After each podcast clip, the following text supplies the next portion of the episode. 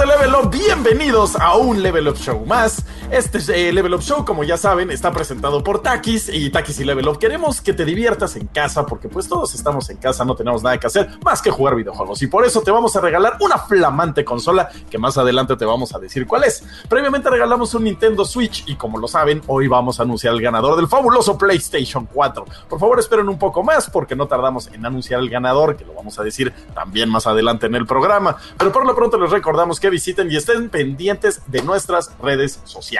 Así es. Y eh, como siempre, en estas transmisiones que estamos haciendo desde casa, me acompañan el buen Quake, que está aquí en mi pantalla al menos, y el buen Pedro, que está acá. No sé cómo está en su configuración. ¿Cómo están, amigos míos del alma? Pedro, ¿cómo vas? Pues yo aquí muy bien, tranquilo, chambeándole, dándole bien, disfrutando la vida. ¿Ustedes? Pues igual no nos queda otro remedio más que disfrutar y aceptar la situación en la que estamos. Eh, por lo menos yo digo que eh, la tengo un poquito mejor que muchas otras personas. Eh, no me quejo sobre eso. Tampoco estoy pues lamentándome. Simplemente esto es lo que nos pasó vivir hoy. Y pues a sacarle lo máximo, ¿no? Lo máximo que es jugar y pues chambearle. Así es, a mí sí me tocó una leve crisis existencial que fue el lunes de la semana antepasada, creo, ya no me acuerdo. Sí fue así como el, bueno, ya por favor que acabe esto. Pero ahorita ya lo acepté, ya estoy con mi tejido, ya aprendiendo macramé, yo ya estoy feliz y, contento de estar en cuarentena y jugando un buen, ahora sí, ¿eh? Jugando muchísimo, eh, casi todo el día estoy jugando. ¿Ustedes? Pues yo, a ver, voy, voy a empezar, porque yo sí estoy jugando bastantito. Me gusta, me gusta eso. Pero así cañón, ¿eh? Eh, uno, he estado jugando con Exiles y ya estábamos haciendo los, bueno, yo y mis amigos, los últimos como preparativos para eh, ir al endgame y abandonar el juego ya de forma definitiva. También le estuve dando Street of Rage 4, un excelente juego beat em up. lo quiero jugar, ¿me lo recomiendas? Totalmente, totalmente porque se siente de la vieja escuela. Uy, qué chido. Es que hace años no juego un beat'em up, entonces sí tengo muchas ganas. Sí, y aparte se siente un beat'em up, como te digo, de la vieja escuela. No está demasiado contaminado, bueno, no contaminado, sino influenciado por la escuela moderna. Ya sabes, eh, como con eh, poderes, eh, efectos de movimiento. ¿Sabes? Es, estas como avances en la calidad de vida que se esperan, pero son muy diferentes a los juegos antiguos. Y Estuve jugando ya por fin Valorant. Uy, ya por fin se te hizo Quake. Sí, pero antes, antes de eso, antes de eso, espérense tantito. Les quiero contar sobre Ghost, Ghost Runner. Es un juego ah, que está saliendo, eh, se está dejando ver en Steam y está teniendo muy buenas reacciones por parte de todo todo mundo que quien lo juega. Vi una mini beta. Lo estaba jugando un speedrunner que veo de, de Sekiro lo empezó a jugar y se ve como un Mirror's Edge violento, ¿no? Exactamente, este juego ahorita todo está en boca de todos porque eh, se siente como un Mirror's Edge en el sentido de que es en primera persona y tienes que estar corriendo por muchas plataformas. No se siente tan parkuroso, se siente más como un plataformero en primera persona. Tienes que estar corriendo entre paredes, brincar de izquierda a derecha. Pero además yo siento que también tiene algo de super hot. Porque mientras vas en el aire saltando, tienes un poder con el que como que ralentizas el tiempo. O por lo menos como que tu conciencia está como más elevada y tienes mejor oportunidad de pensar tu jugada. Entonces te puedes escapar izquierda o derecha para evitar los disparos de los enemigos. Oh, Entonces suma todo esto, suma todo este ritmo. Velocidad, velocidad estilo Titanfall. Ya sabes cómo era el personaje que iba por todos lados. Eh, perspectiva Mirror's Edge. Ambientación eh, Cyberpunk. ¿Te acuerdas de Remember Me? Más o menos 2014-13. Un juego con una ambientación así cyberpunk de futuresca, estilo Deus Ex, ya sabes, todo, todo, todas esas combinaciones neón, bla, bla, bla, bla, bla, más este sistema de juego. Ok, sí, se ve, se ve chido. Te digo que vi un ratito a este speedrunner jugarlo y dije, mmm, ese juego me interesa, veremos qué tal está. Y creo que hay un beta, ¿no? O sea, creo que hay un como de millo ahí que podemos jugar. Sí, el juego se llama Ghost Runner, pruébenlo, búsquenlo en Steam. Este tiene un demo, tiene un demo que la verdad esta es una muy buena forma de anunciar tu juego, más allá de un pues tráiler, ya sabes, ¿no? Este es un buen demo, es casi casi se siente como un un tech demo, no, no, no, una prueba de concepto que te muestra que este estilo de juego puede funcionar, pero se siente bien y jugarlo en serio, controlarlo se siente todavía más padre. Cool. lo, voy a, lo voy a intentar. E, está buenísimo, está buenísimo. Eh, como siempre, pues es un demo, dura muy poquito, muy, muy, muy, muy poquito. Está bien, está bien. es una. Es un muy buen vistazo a lo que puede llegar al futuro. Muy bien. Muy bien, muy bien. ¿Tú, Pedro, en qué andas? Pero. ah. A ver, dale, Pedro, y yo, y yo termino después con Valorant. No, ya échate una vez que ah, quieras. Sí, cierto, échate Valorant. Todos, sabemos, todos queremos saber qué piensas de Valorant. Estabas como niño en, aparador viéndolo así de que algún día serás mío. ¿Qué piensas? ¿Qué piensas de él? Exactamente, estaba viendo cómo todo el mundo se divertía. Ya sabes, como niño viendo cómo todo el mundo está afuera jugando con la pelota. Pero ya una vez que lo tengo, eh, pues la verdad, las expectativas que tenía creo que se están cumpliendo. En el sentido de que es eh, un juego muy bien hecho, pulido. Eh, con una muy buena ejecución. La dirección de arte me parece que es adecuada para el tipo de juego competitivo que se quiere lograr. Este, y, y sí, al final todos los temores apuntaban a que pues, era un clon de Counter-Strike con elementos de Overwatch. ¿sí? Y gráficas de PlayStation 2. Y gráficas, en este, en este caso, de Team Fortress. Porque son muy bien cuidadas para que no se contaminen visualmente.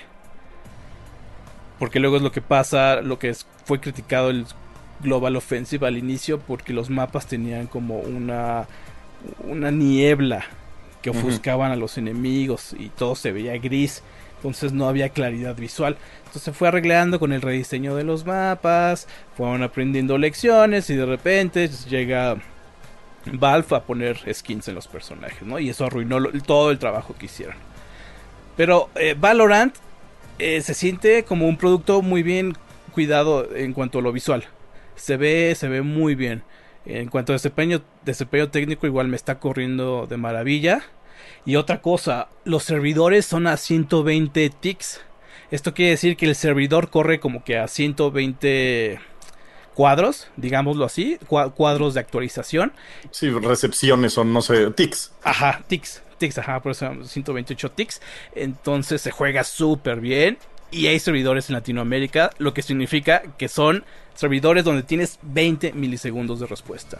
¡Wow! wow. Órale, eso está súper chido. ¡Wow! Ajá. Esto inició esta semana, a inicios de la semana se abrieron los servidores para Latinoamérica y por ahí había ciertas confusiones porque League of Legends, bueno, recordemos es un juego de Riot Games, eh, League of Legends está dividido en regiones, Latinoamérica, Latinoamérica Sur, eh, Norteamérica, Rusia, bla, bla, bla. ¿No? Y en el caso de LOL, si tú pertenecías a una región, no podías jugar con tus amigos que estaban en otra. Entonces, pasaba, era, muy común este, que te preguntaban, oye, ¿dónde juegas? No, pues yo juego en, en LAN. Ah, yo juego en LAS no vamos a poder jugar nunca. A menos que tú hagas otra cuenta. Y ahí me dicen, oye, vamos a jugar LOL. Ah, ok, yo tengo cuenta en NA. No, pues yo juego en LAN. Puta, no vamos a poder jugar. Y esto parecía que estaba sucediendo en Valorant porque eh, tú registrabas tu cuenta en la región, en este caso Latinoamérica, y te llegaba un código eh, para jugar en Latinoamérica. Entonces había esta, esta concepción de que solamente podías jugar con los de tu región pero descubrimos que, bueno, yo descubrí que no es cierto, después de investigar mucho, porque es súper confuso esta situación. Después de investigar mucho, encontré que sí es posible jugar entre regiones. O sea, no existe esta noción de que Riot eh, está dividiendo la comunidad otra vez. Eso está chido. Eso está chido. Eso siempre será bueno. Entonces, pues te ponen a jugar con los de LAN, con los de NA, pero sobre todo los están emparejando con, eh, al servidor más, más cercano. Muy bien. Pero, y, al final el juego está súper bien, ¿eh? O sea, en serio, está súper bien. Tiene unas ondas de movimiento muy marcadas porque el movimiento afecta la forma en cómo disparas. O sea, si estás en movimiento y disparas, no esperes acertar nunca en el blanco. Entonces te tienes que detener de golpe y empezar a disparar. Pero detenerte y disparar en unos cuantos milisegundos. Es muy Mm. técnico, en serio, es muy, muy, muy técnico el, el sistema de juego de, de Valorant. Y se siente bien, la, la neta se siente súper, súper bien. Tengo unas cuantas partidas apenas, apenas ayer lo empecé a jugar. Porque he estado en otras cosas también, otros juegos que todavía no les puedo contar. Este, pero muy bien, eh, muy bien. Voy a ver si lo puedo streamear más tarde, hoy. Porque pues no, no había tenido tiempo. Ayer nada más jugué por primera vez en la noche y ya. Pero me está gustando muchísimo, en serio. Me está gustando muchísimo y creo que voy a estar regresando a él hasta que las reglas de Riot me desanimen a seguirlo jugando. Ok, muy bien. Se ve interesante, yo lo estaba viendo, no es muy mi estilo de juego, a mí el Hero Shooter no me gusta mucho y las gráficas también me ahuyentan un poquito, pero igual y le doy su chance y vemos qué onda. Pero este no es Hero Shooter, ¿eh? ¿No? No, o sea, aunque tiene heroes con skills y todo esto, no tiene esa impresión de que al final vas a ganar apretando un botón. Porque en, serio, ganas, a- ganas con skill, con, con- con el arma. Bueno, por lo menos e- es lo que se ve hasta ahorita, ¿no? Ya veremos más tarde qué es, cuál es el veredicto oficial cuando tengamos más tiempo con él.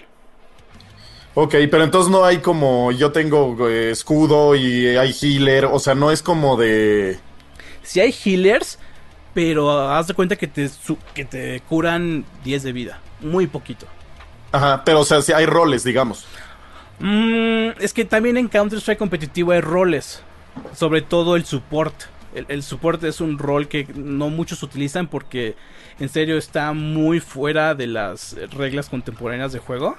Bueno, pero son como roles inventados, digamos, ¿no? O sea, me refiero a, o sea, ya sabes, el cuate que trae el escudo y es tanque. O sea, No, no, no, ¿tiene ese no. tipo de roles? No, eso no. Lo, lo único es como que estoy viendo es el rol de soporte. El, el soporte es el que permite que el que va hasta adelante, la punta de lanza, eh, pues tenga, haga su- mejor su trabajo, ¿no? Es hasta ahorita porque son habilidades que modifican mucho el campo de batalla. Entonces sí, mm, híjole, est- está muy difícil decirlo ahorita. Cómo, cómo va a ser, sobre todo que no, no tengo mucha experiencia con, con los poderes, apenas las estoy conociendo. Pero si hay roles, son muy, muy pequeñitos, porque al final ganas disparando. Ok, ok, pero sí, o sea, sí hay poderes. Sí, si hay poderes y también sí, sí llega a haber poderes como baratos, así como chips. Hay una, una morra que lanza una granada y guanchotea a todo el mundo. Eso, eso sí está del, del carajo. Bueno, pero ya le harán su ajuste, ¿no? En algún punto En algún punto. lo balancearán nuevamente. Ajá, ojalá. Bueno, nuevamente no, por primera vez. Este, ¿y tú, mi Pedro, en qué andas? Yo esta semana he estado cometiendo el peor error de mi vida, bueno, no de mi vida, pero por lo menos sí de las últimas tres semanas. Es que no estoy jugando un juego en concreto, sino que estoy así con completo surtido rico de cosas y entonces como que no me meto por completo a nada, pero ahí ando picando de todo. Como tianguis en los noventas, ¿no? Así de, Sí, cañón. deme estos nueve discos, señor. Sí, precisamente así me estoy sintiendo. Ese es preciso, diste en el clavo en el feeling. Porque, por ejemplo, la por el búnker de la semana pasada que hablamos de Smash, igual platicamos un poquito de algo de peleas con el buen Fer en el show pasado. Y como que me dio la cosquillita. Dije, no manches, llevo años sin jugar así un juego de peleas puro y duro. Entonces me metí a Game Pass a ver qué había. Y me puse a jugar Tekken. Mm. 7. Y pues, eh, no soy muy fan de Tekken, pero pues como que me sirvió para quitarme la, la cosquillita. También estuve, luego bajé el Street of Rage y también me está gustando mucho precisamente por todo lo que, lo que dice Quake. O sea, sí está muy recomendado porque se siente viejo, o sea, pero en el buen sentido. Ajá. O sea, sí siento que estoy jugando algo en Genesis, Super Nintendo Arcade y no así de, ah, Super Revival, sucesor espiritual que no tiene alma, o sea, como que sí tiene el alma y todo está muy básico, pero en el sentido de que es como está muy pieza en la tierra para el género. Entonces sí está muy, muy interesante y me latió. También he seguido con Gears Tactics, pero no sé, es que me gusta y creo que es muy buen juego, pero no me atrapa, o sea, y como que acabo una misión, como que, ay, tengo ganas de jugar Gears Tactics. Lo inicio, juego una misión, la acabo y digo, ah, ya, quiero jugar otra cosa. Ajá.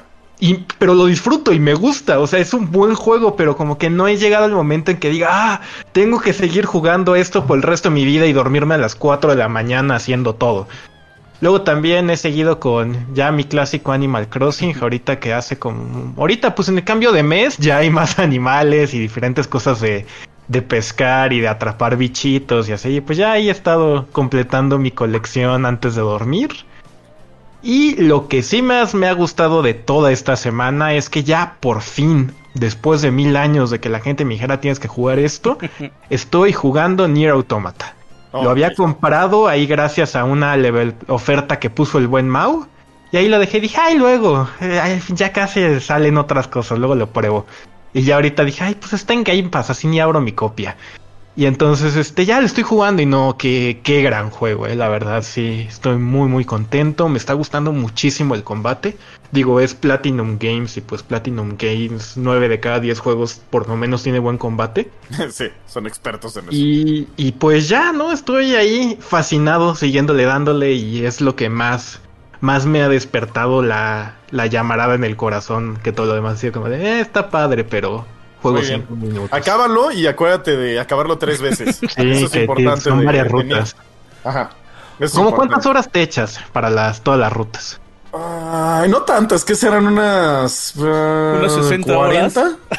Ah, está bien. 40 es mucho trash. ¿Se te hace? Pues fíjate, eh, una vez. Digo, lo estoy recorriendo en mi cabeza. Ajá. Y para tres vueltas. Ah, pues... para tres vueltas, ok. Ajá, sí, para sí. las tres vueltas.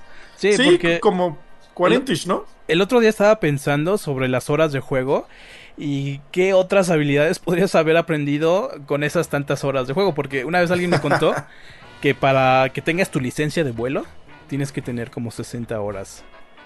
60 ¿En horas. ¿En serio? Ajá. no wow. es nada. Es un fin de semana. Exacto. Entonces yo me quedé así, hmm, ¿cuántas habilidades en papel, o sea, en serio certificadas, pude haber aprendido con el tiempo que jugué PUBG? World of Warcraft. Oh, oh, wow, no, hombre. Fíjate. Serías, serías, estarías con la cura del coronavirus así. Algo, algo, algo, así. Fíjate, cuando empecé a jugar World of Warcraft, eh, la primera vez fue 2010, ya la expansión de Lich King. Yo entré a jugar muy tarde. Este, hice cuentas, hice, hice cuentas de cuánto tiempo jugaba y en cinco meses, o sea, en, en el tiempo que pasó desde el primer día hasta cinco meses después, jugué un equivalente, o sea, jugué un mes entero de juego, de esos cinco meses. Estuvo así cañoncísimo. O sea, mucho tiempo. Yo, mucho yo tiempo. con Counter-Strike, yo creo. Counter-Strike Source. Ahí yo creo ya sería ingeniero astrofísico del tiempo que le invertí a ese maldito juego apestoso. Eh, ah, pues bueno, yo le estaba contando a Pedro que lo que estaba jugando es sorprendente porque he cambiado. Eh, eh, soy una nueva persona, soy diferente. Porque estoy jugando Warzone y al parecer ya soy Battle Royalero ahora. muy bien, muy bien. Es, es el primero que no está caricaturesco y no se ve como para niños no se ve rotísimo como yo veía PUBG, que decía ese juego está roto. Este, y trae esta como testosterona chida que digo, órale, le entro a esta onda. Y es un juego que no me esperaba, creo que lo que me atrapó, o sea, donde dije, no, me voy a quedar en este juego porque está genial, fue el sonido. Uh -huh. En mi vida había visto un juego con un sonido tan increíblemente bien, malditamente hecho. O sea, estás en una casa y puedes oír dónde está alguien que te está cazando y cómo va pasando y si cargó la pistola, eh, si va caminando en metal o en madera, o sea, sabes dónde está la persona. Y esto hace que el juego se vuelva hasta medio de survival horror en ciertas partes. O sea, caes, tienes una pistolita y dices, uy, estoy oyendo a alguien. Mejor me quedo aquí para que no me vea, porque igual él ya trae un rifle. Y el corazón, Entonces, tienes que estar como... Tienes? Tucum, no, pues tucum, tum, y estás como, ay, no puede ser, ¿qué hago? Y luego tienes sus partes de super ultra acción que están bien chidas en el helicóptero disparándole al otro helicóptero.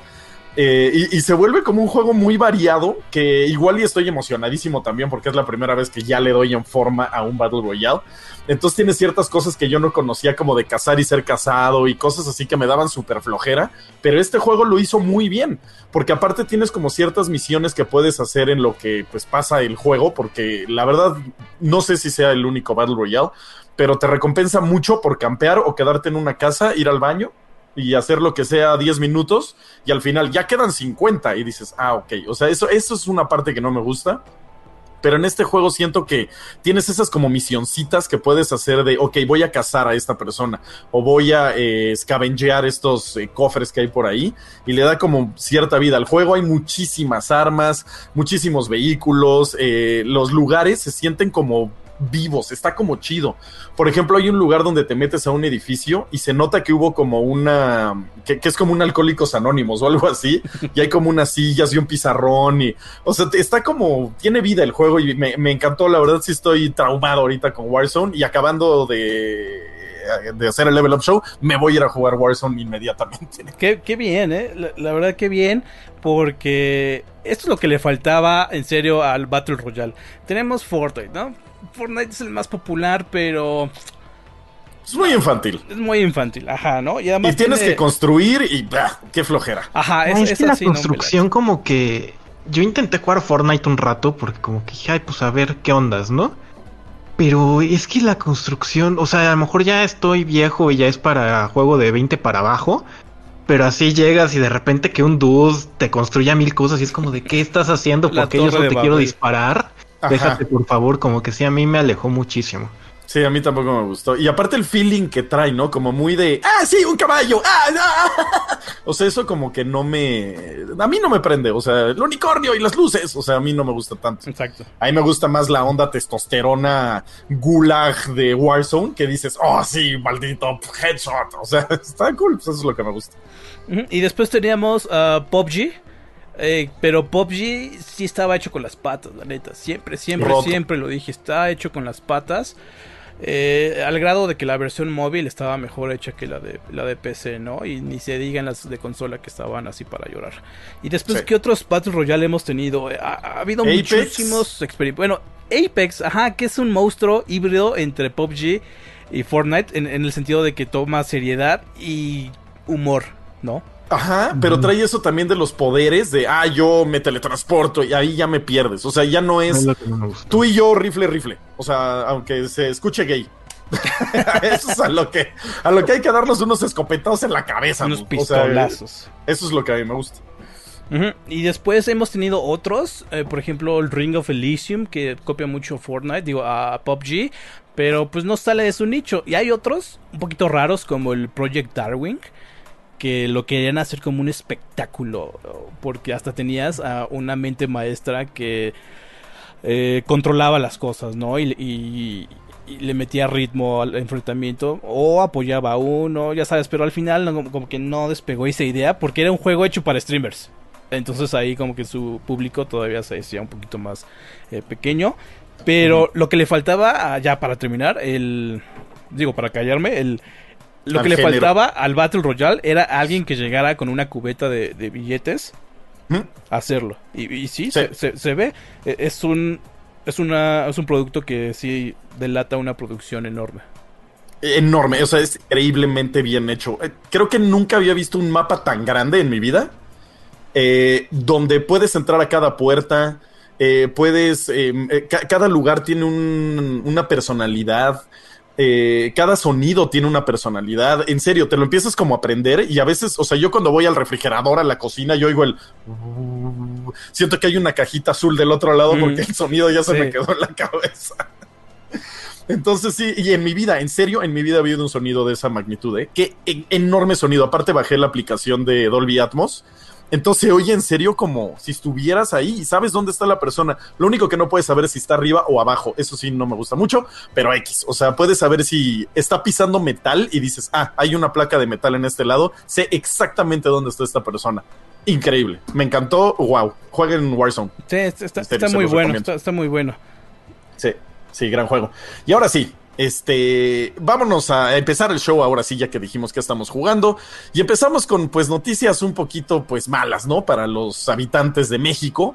Y es que a partir del primero de junio vamos a tener que pagar IVA en la PlayStation Store y también en Uber y en Netflix. Qué horror. 16%. Ni modo. ¿Cómo ven eso, muchachos? Mm, Pedro. A mí me deja más dudas que respuestas muchas de estas cosas. Porque digo, hay que entender que, que aunque sea como hasta yo ahí me equivoqué, pues porque di a mal entender una información era mi intención. O sea, es un, no es un impuesto nuevo, no, es el IVA de toda vida de alimentos, digo en todo, alimentos no, ni medicinas, pero el IVA en todo, ese 16% es el mismo, simplemente que ahora dijeron de, "Mm, estas compañías no pagan IVA y están vendiendo en México y pues que se moche, ¿no? Y entonces ya, como dice el trash, pasó con Netflix, pasó con PlayStation y pasó con Uber. Creo que dijo que no lo va a pasar al consumidor, pero... Que justo ese que es un punto que quiero tocar. Ajá, o sea, creo que eso es lo, lo, lo verdaderamente importante. Pero yo aquí en el tema, digo, es una lástima para nosotros porque nos va a salir más caro. Y luego la PlayStation Store, que además es en dólares. Bueno, aquí lo que pasa es que también ahorita hasta la única que lo ha confirmado es este PlayStation, porque como ya supongo que es lo que quieres platicar mucho Trash, es que varias de estas empresas ya lo cobraban, pero no se los cobraban. Entonces ellos como que lo tenían retenido. Pero igual, por ejemplo, digamos, Netflix decía, yo estoy ganando 130 pesos al mes de todos estos dudes. Pues sí quiero seguir ganando esos 130, aunque ya estoy cobrando el, el IVA, pero pues quiero, se los voy a pasar sobre esos 130. Lo mismo va a pasar con la PlayStation Store y todavía no está claro qué va a pasar con el caso de Microsoft, que tengo entendido que sí lo cobra, pero... Es que aquí, O a ver, pu- puede haber como un, un, un problema o sobre todo con la definición del servicio o el lugar en donde está como Mm. eh, establecida la compañía. Porque estos, este impuesto como que se le está, bueno, tengo entendido que se le está aplicando a aquellas compañías que están generando riqueza fuera de México. Y ahora, co- como no quieren dejar de tener estos ingresos, se los están cobrando al- al usuario. Que ahí es donde yo, ah, como que no me gusta mucho eso. O sea, hola, empresa multimillonaria, este, voy a pasar los eh, gastos a mis consumidores. Dude, o sea, no está tan chido. Ya absorbe el gasto, son 16% de IVA. Que en Estados Unidos no los pagues, pues ni modo, es- así funciona esa sociedad, está chido. Pero aquí en México sí pagamos los malditos impuestos y ni modo, se lo robarán o harán lo que sea. Pero aquí sí se paga, entonces absórbelos, o sea, lo siento. Y aquí, pues no fue lo que hicieron. O sea, Netflix va a costar 200 y cacho pesos al mes. La PlayStation Store sube, los juegos van a subir. Y de 1400 pesos van a subir como a 1600. O sea, está gacho. Y ahí justo es una de las cosas que quiero hablar. Creo que es donde Microsoft tiene la oportunidad de desbaratar la industria y ganar y aplastar a PlayStation, que es con Game Pass. O sea, porque a Game Pass le subes 16% de IVA. A mí me vale queso porque Sigue tengo un buen deal. 200 juegazos ahí que no son jueguillos todos chafas. O sea, son grandes juegos los que tiene Game Pass, más los que está subiendo a su plataforma y los que ya veremos cuando anuncie, que vamos a hablar un poquito de eso más adelante. Ahí es donde veo el, el- hacia donde se va a ir al mercado, porque aparte, no nada más el impuesto en México va a ser esta... eh, lo- va a ser más prohibitivo los videojuegos, sino que ahorita vamos a entrar en una sociedad en total y absoluta crisis económica, en donde hasta los mismos gringos no van a poder pagar juegos. O sea, van a decir, ¿qué pago? ¿Mi renta o los juegos? Pues, ching, mi renta. Entonces creo que eso va a impulsar muchísimo servicios como Game Pass. Y esa es mi, mi predicción a futuro. Pero aquí hay otra cosa, porque... Ay, no sé cómo lo vean, pero no es, no es nada básico tener un videojuego, ¿sabes? Ajá, por eso. En, en- en la cuestión de que, ¿qué, qué hago? ¿Pago mi renta o pago mis videojuegos? Pues pago la renta, ¿no? Sí, por supuesto. O sea, voy a seguir viviendo sin, sin videojuegos. Pero sí, es- está súper está súper chafa que las empresas quieran todavía hacerse más ricas. O sea, tienen miles y miles de millones de dólares en, en ganancias. Y ahora están diciendo, ah, ¿sabes qué? No quiero absorber esto, vamos a pasarlo a los... eh, a los Al mexicanos. usuario. No, no, no, O sea- no al usuario, a los mexicanos. Sí, aparte los mexicanos que, o sea, lo único que van a hacer, yo creo se van a dar cuenta en algún punto, es que va a bajar su nivel de usuarios. O sea, igual y sus ventas suben, pero su nivel de usuarios va a bajar porque mucha gente va a decir, es que ahora sí ya no me alcanza. O sea, ahora sí ya no, está pasado de lanza.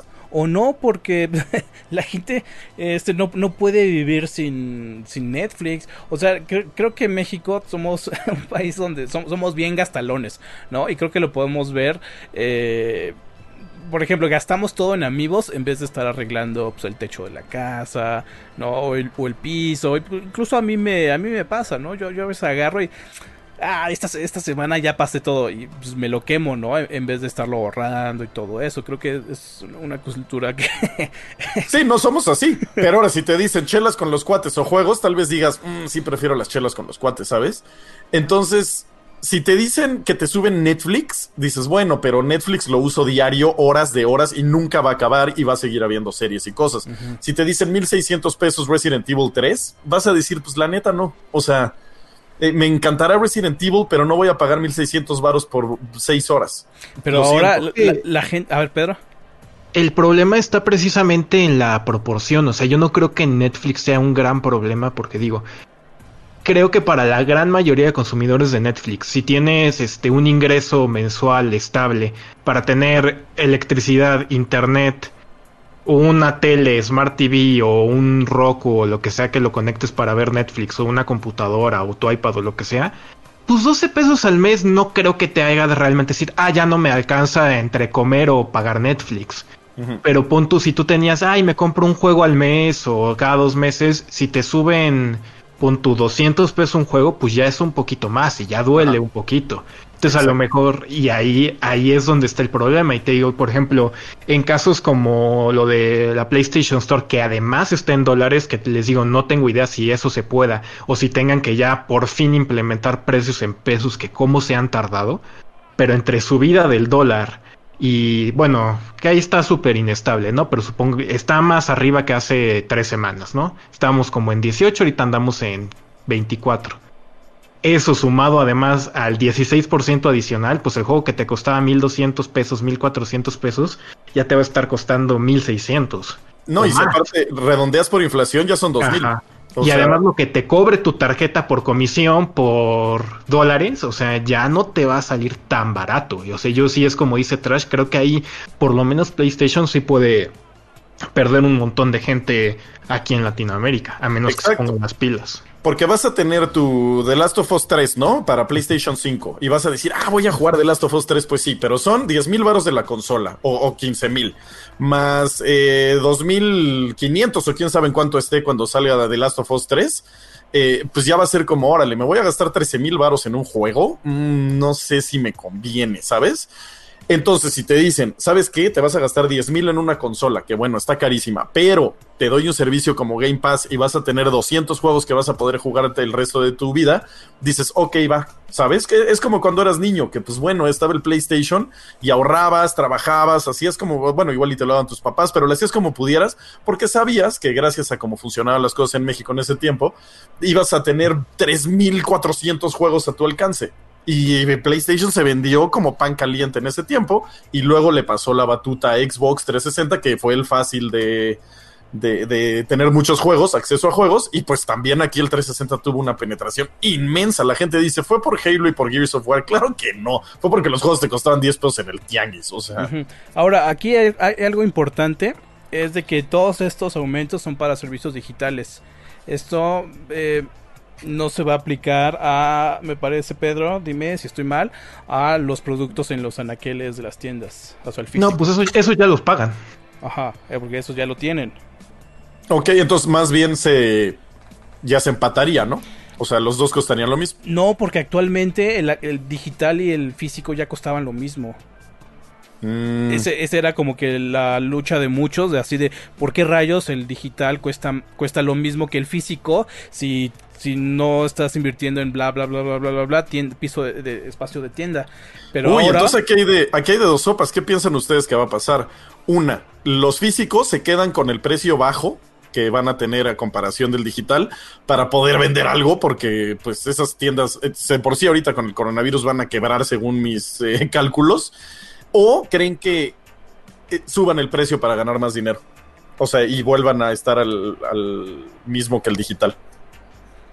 Yo creo que, por lo menos en mi caso, yo he comprado mucho físico esta generación porque yo lo encuentro más barato en algunas tiendas. O sea, por ejemplo, en Amazon es muy raro que pagues lo mismo por un juego físico que por uno digital. Pero la verdad es que ya parece que van a subir algunos precios. O sea, ya el Assassin's Creed Valhalla ya estaba en los 1700 físico. Digo, ya lo bajó Amazon a 1400, pero tiene su precio base 1700. Ok, ahora qué raro se está moviendo la cosa que va a ser más barato el físico que el digital cuando jurábamos que iba a ser al revés, ¿no? Sí, pero pues e, era porque, era porque nunca este, se, se, les pidió a todas estas compañías que desglosaran realmente cuánto costaba el, la onda digital, porque no, no, no había razón, porque te ahorrabas muchísimas cosas de que estuviera al mismo precio. Y de hecho hay, hay muchísimas compañías, por ejemplo en Steam, este, que te cobraban el precio regional, ¿no? Y está bien Ah, padre sí. porque todavía encuentras juegos de lanzamiento como en 500, 600 pesos, ¿no? Sí, lo del precio regional yo digo que eh, debería ser una opción que podrían empezar a explorar muchas compañías. Eh, digo, es fácil cambiar la IP, ¿no? Pero no sé, o sea, solo aceptar tarjeta mexicana, pues ya te hace mucho más regional la onda y alguien de Timbuktu pues no puede abrir una cuenta mexicana. Y poner como esas restricciones creo que sería una gran, gran idea también de los... eh, de, las compañías que venden juegos, así sea Sony, así sea Xbox o sea Steam, que Steam ya lo hace. Mira, en, en Steam lo que pasó fue que eh, Valve empezó a meter precio regional y aquí hay algo, hay, hay una cita muy, muy interesante, ¿no? Este, Gabe Newell llegó a, no sé, una entrevista y dijo, ah, mira, este, Rusia se convirtió en uno de nuestros mejores mercados cuando les pusimos el precio regional y lo único que podemos intuir es de que los rusos estaban cansados de que se les pusieran tantos impuestos y que ocasionaban que los juegos estuvieran carísimos. ¿No? Entonces, al ofrecerles como que el precio justo para los juegos, las ventas se dispararon, ¿no? Y es lo que pasó con Origin. Origin de Electronic Arts cuando inició te ofrecía el precio regional y pues yo me acuerdo compré el Mass Effect 3 como en 500, 600 pesos digital. ¿no? Y mientras que en la tienda estaba como que en mil pesos, así súper caro. Pero yo creo que ahí empezaron a ver un poquito más eh, de ventas bajas y sobre todo mucha rapi mu- mu- mucha gandallez porque usuarios de otras regiones se metían con VPNs para pasar Sí, como pues, claro. mexicanos y pues, güey, compraban todo bien barato hasta que EA dijo, ah, eh, ¿saben qué? Ya no me está latiendo tanto. Pero haces lo que, o sea, solo se puede comprar con tarjeta de crédito mexicana. Punto. O sea, y ahí pues alivianas un poco, porque no es tan fácil sacar una tarjeta de crédito mexicana. Y ahí puedes aliviar, es el Big Mac Index, así se llama eso. O sea, una Big Mac no te cuesta lo mismo aquí que en Estados Unidos. Aquí es más barata y no te cuesta lo mismo en Japón. O sea, cada uno cuesta diferente, cada Big Mac. Y es lo mismo que deberían de hacer con los juegos. Llevo años diciéndolo, pero al parecer el que va a ganar va a ser este. O sea, nos vamos a saltar ese paso y nos vamos a ir a Game Pass. Y ese va a ser el, el- el golpe brutal de, de Microsoft. O sea, Sony se va a quedar en la lona así de qué pasó. Ahí creo que también hay que tener en cuenta que el mundo de las consolas, que es como lo que estamos hablando de PlayStation y de la PC, es completamente diferente por una buena razón. No sé qué tanto aplique aquí en México, pero sí llegué a leer que mucho esta como paridad de precios entre físico y digital en, en el caso de las consolas es por cuestión de los retailers. ¿Por qué? Porque sabes que si tú a un GameSpot le dices, oye, vende mi consola y yo te voy a mandar mis juegos que están a 60 dólares, pero yo lo ofrezco en la tienda a 30, pues GameSpot te va a decir, oye, pues lo van a comprar digital, no me lo van a venir a comprar a mí.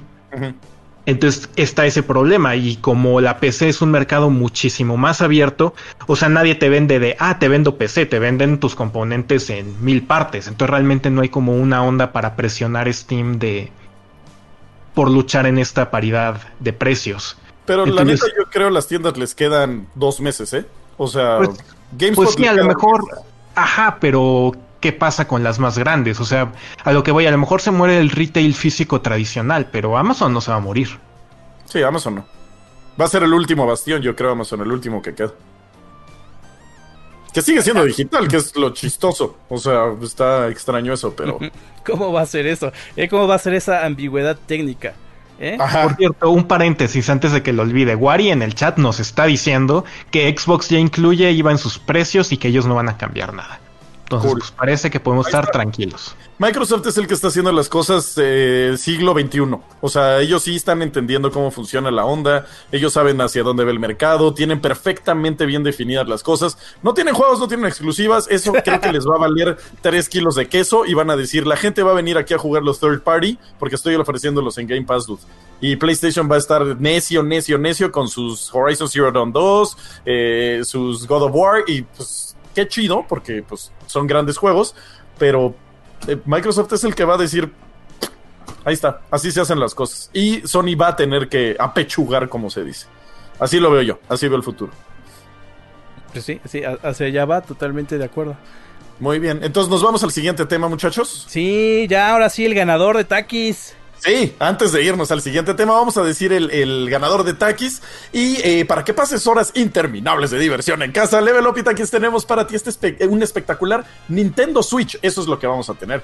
Eh, antes de decir al ganador, quiero decir esta dinámica. Ah, exacto. Para para ganarla solo debes caracterizarte de tu personaje de Nintendo favorito. para disfrazarte usa Photoshop o lo que tengas a la mano. Y tienes que incluir unos taquis fuegos en la imagen. Y eh, la original y creatividad van a ser lo más importante para esto, ¿eh? les decimos. Y tienen que enviar eh, las imágenes a bueno, social, social, arroba levelup.com con el asunto taquis Nintendo Switch. Tienen hasta el 14 de mayo a las 8 de la noche para, del Centro de México para participar y daremos el eh, a conocer el ganador aquí. Aquí es donde vamos a decir quién va a ser el ganador de esta dinámica. Entonces ya lo saben. Yo la verdad me había comprado unos de Takis Fuego para comérmelos en, en la transmisión. Pero me ganó el hambre ayer y me los comí. Por ahí tengo la envoltura. Pero sí, ya saben qué hacer. Disfrácense de Mario, de, de, este, de Link, de Peach. De Donkey Kong. Eh, de Donkey Kong. Lo que ustedes quieran de Nintendo. Este, Samus Aran. Lo que ustedes quieran. Y así es como lo vamos a hacer. Y ahora sí les voy a decir quién es el ganador, muchachos. Que dónde se me quedó, porque ahorita que se fue la transmisión estuve moviendo mis ventanas. Aquí anda. Vamos a decir el ganador ahora sí. El ganador del PlayStation 4 es. Yair de la Moon. Felicidades a Yair de la Moon porque pues ya tiene un eh, PlayStation 4. Fueron cientos y cientos de personas los que enviaron fotografías, ¿eh? Muchas, muchas gracias, muchachos, en serio. Muchas gracias. Eh, mucho trabajo para Mauricio, que es quien está contando todos los votos, está recibiendo todas las participaciones. También échenle por ahí un saludo a Mauricio, que es el que está encargando de todo esto y de las level ofertas. Y pues nuevamente, Jair de la Moon, muchas felicidades, muchas, muchas felicidades. Próximamente te vamos a estar contactando para que te llegue eh, muy pronto tu consola. ¡Yay! Felicidades, ya tienes PlayStation 4, ya te ahorraste una lanita por ahí. Muy bien. Entonces vámonos eh, con el otro tema del que íbamos a hablar, que creo que así es el título del video, que es Xbox Series X, un paso adelante, dos atrás.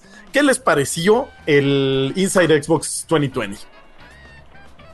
Pues bien a medias, o sea, es que creo que como si era lo que esperaba, que no iban a mostrar nada boom, pues la verdad fue como dije, ah, cool, o sea, esperaba esto. Pero pues sí creo que ahí como que hubo un cierto error de comunicación en todo, todo, todo, todo el evento, porque mucha gente esperaba así tremendos bombazos y ver así ya juegos mil, ocho mil K. ¿Sabes qué esperaban tal vez? Gameplay, como dijeron, gameplay. Es que no saben qué es también. ¿No?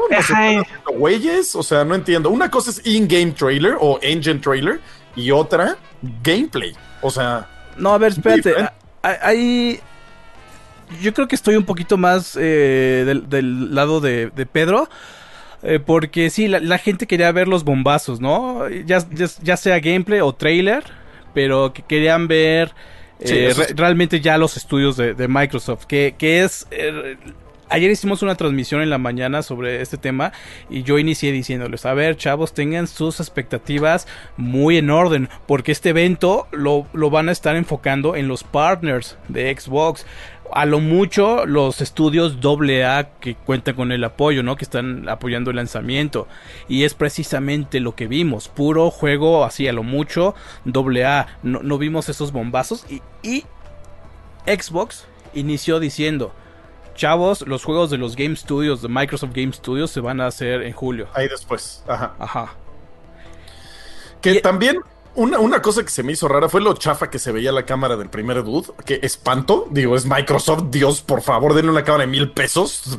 Por favor pero eso no tiene nada que ver. Y esa ausencia de títulos exclusivos o de gráficas impresionantes también como que fue el... Ah, o sea que realmente me estás diciendo los juegos que vienen y no son para Xbox, o sea que también le estás haciendo indirectamente promoción a Play.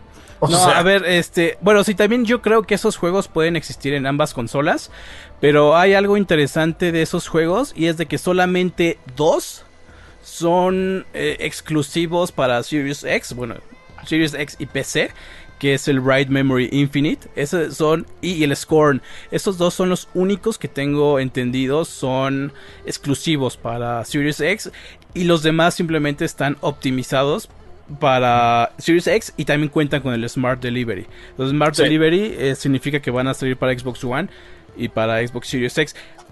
Y todavía no se confirma para muchos la exclusividad. Sí. Sí, ahora, eh, Scorn creo que es el único juego que realmente sí me interesa, que me interesa desde hace mucho. Les platicaba este en, en, mi stream que yo ya jugué un cacho de, de Scorn. Me, llamó tanto la atención cuando lo vi, cuando estaba haciendo videos para, para Facebook, para Thrash Gaming. Le hice uno Scorn porque me llamó la atención esta onda guigueriana, bla, bla, bla. Y le contacté al desarrollador y le dije, oye, necesito ver si tienes un demo o algo. Eh, por favor, en cuanto lo tengas, me lo mandas. Y luego, luego me dijo, sí, toma y yo, órale, entonces me puse a jugar y Scorn. Y es raro, es un juego muy diferente, no es un shooter como te lo imaginas, como que tiene un poquito onda acertijo en la forma de jugar, o sea, tienes, no sé, 10 balas y cada malo eh, lo matas con 3 balas. Entonces, si hay 3 malos, tienes que medio ahorrar las balas y si se te acaban, tienes que hacer otras estrategias. O sea, no es un shooter como se lo imaginan acá, Guns Blazing, o al menos lo que yo jugué. Luego hago una transmisión en mi stream para que lo vean. Y lo que me llamó mucho la atención de este juego es que es lo que yo me imaginé que se iban a convertir los juegos en algún punto. No que todos iban a tener esta misma estética neón, estas mismas gráficas de Unreal que ya lo ves y dices otra vez se ve igualito este juego a todos los demás. Me imaginé que iba a haber estas decisiones artísticas bien chidas que no es, pues ya ponles el shading para que no se vea tan feo, sino ah, crea realmente arte alrededor del juego y en este juego se ve increíble. O sea, yo lo estaba jugando y decía, no puede ser. Iba por un pasillo y decía que increíble se ve este maldito pasillo asqueroso. Y eso es una de las cosas que me fascina de, de, Scorn y que me llama muchísimo la atención de ese juego. Y creo que es el único de todos los que presentaron y de los que han presentado en, en general todas las compañías que sí me deja con la boca abierta diciendo, wow, necesito más de este juego. No sé ustedes qué opinan. Todavía es una, una Estamos todavía muy lejos de, ver algo muy concreto porque se ve impresionante, pero puede fallar la ejecución increíble. Te digo que ya lo jugué y sí está raro, no, no es tan divertido. Es eh, bellísimo, pero no es tan divertido como creen. Yo creo que Microsoft le va a meter mano a eso. ¿eh? Todavía le falta que veamos la ejecución. Pero fíjate, a propósito, hay, algo bien importante sobre el anuncio y lo que les dije nuevamente, chavos, pongan, uh, pongan sus expectativas en orden, porque el anuncio dice, este es un primer vistazo a los juegos de, de siguiente generación. generación. Ajá, van a ver trailers y sneak peeks de los partners de, de, Xbox. Yo la verdad no esperaba ver gran cosa, sobre todo porque son juegos que apenas están rozándose con esta, eh, este cambio de paradigma eh, de generaciones. Entonces no, yo la verdad no iba, no esperaba ver nada realmente eh, revelador y así ya sabes mind blowing de que te, a Pero es que ya desde que hoy es el primer vistazo a los juegos Next Gen ya estás hypeado, ¿no? O sea, ya. Sí, y, esto fue un error. es por eso que estamos poniendo de título Xbox un paso adelante, dos atrás, porque habían estado hasta este momento lanzando noticias y, previews sobre su nueva consola. Y después te mandan con un, con un vistazo muy underwhelming. ¿Cuál sería la, palabra? Decepcionante. Mm, decepcionante. Ajá, de lo que se va a ver en su consola. Sí, sí, estuvo flojón, o sea, te imaginabas ver aunque fuera un juego con gráficas enormes, ¿no? Que al principio, ¿cómo se llamaba? Bright no Memory, Bright Memory algo, se me olvidó. Ajá, Bright Memory, no sé qué. ¿Qué digo? Se ve más tech demo que, o bueno, más tech eh, video que otra cosa. O sea, como que dices, nah, o sea, obvio no es gameplay. Pero más o menos así se ve el juego de celular, ¿eh?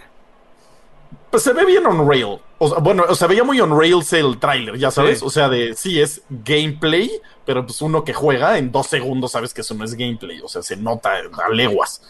Entonces fue como, ah, bueno, este juego ni lo voy a tomar en cuenta porque quién sabe que, o sea, eso es un tráiler que aparte la, la, decisión de paleta de color es rarísima. No veías a quién le estaba disparando en muchas partes. O sea, y ahí era donde decías, ah, esto está más actuado que nada. Y luego ya todo fue medio así, o sea, ya todo se quedó como en demos visuales. O sea, no, no vi nada que dijera, wow. que también esperaba ver aunque fuera una cosita wow, ¿sabes? Como cuando ves Hellblade, cuando lo mostraron, ahí sí dije wow. O sea, ese fue el momento wow de la conferencia para mí. Pero igual, nuevamente, sigue siendo algo visual. Fíjate, Luis Esparza, perdón, eh, pues perdón, perdón, perdón. Luis Esparza manda un super chat, dice, en julio echarán toda la carne al asador. Saludos, sí, eh, hablando en cuanto a Microsoft Studios. Muchas gracias, Luis Esparza. También tenemos otro de Javier Loaesa y nos manda un sticker de la pera que dice cool. Muchas gracias, amigo. Muchas gracias por el apoyo. Lo agradecemos de verdad. Eh, Muchas gracias. Sí, sí, sí. Entonces, regresando al tema de, Xbox, sí, la, neta fue muy decepcionante en el sentido de que la, gente esperaba más. O sea, ¿qué tuvimos cuando nos enseñaron los juegos de generación pasada? O sea, me acuerdo al principio estaba Dead Rising 3, que era como, ah, órale, se ve bien chido. Eh, Rise of Rome, que se veía brutalmente superior a todo lo que había. Todavía se ve bien ese maldito juego. Este, y creo que esperábamos algo así. O sea, todo el mundo estaba así, es la consola más poderosa. Y adiós, PlayStation, es una porquería porque no alcanzan los teraflops. Y no enseñaron nada teraflopense ahí que digas, wow. Y también tiene mucho que ver con lo que hablábamos en otro show, mi Quake. No sé si te acuerdas que hablábamos de los polígonos. O sea, no es lo mismo cuando te ponen un pixel y 10 píxeles. O sea, obviamente 10 píxeles se ven brutalmente mejor que un píxel. Pero ya con los polígonos que tienes ahorita, si lo haces 10 veces más, ya no se nota tanto esta eh, escalado de, calidad, al menos en, texturas que es otra cosa que hablábamos en otro de los shows, las, em, las sombras y, el iluminado es hacia donde se va a ir el, el, wow de ahora, ¿no? O sea, no es lo mismo ver Minecraft normalito que Minecraft con ray tracing, que se ve, bueno, brutalmente más chido, ¿no? Y son los mismos píxeles. Sí, sí, es la misma cantidad de píxeles en la, pantalla. Este... Es que igual ahorita me acaba de caer el 20 que un grave error. Bueno, dos graves errores. El primero creo que sí les faltó como tener un juego que se viera juego.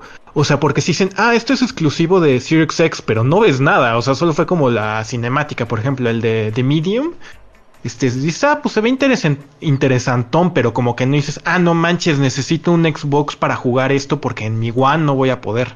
Y la otra es que hicieron la transmisión en vivo.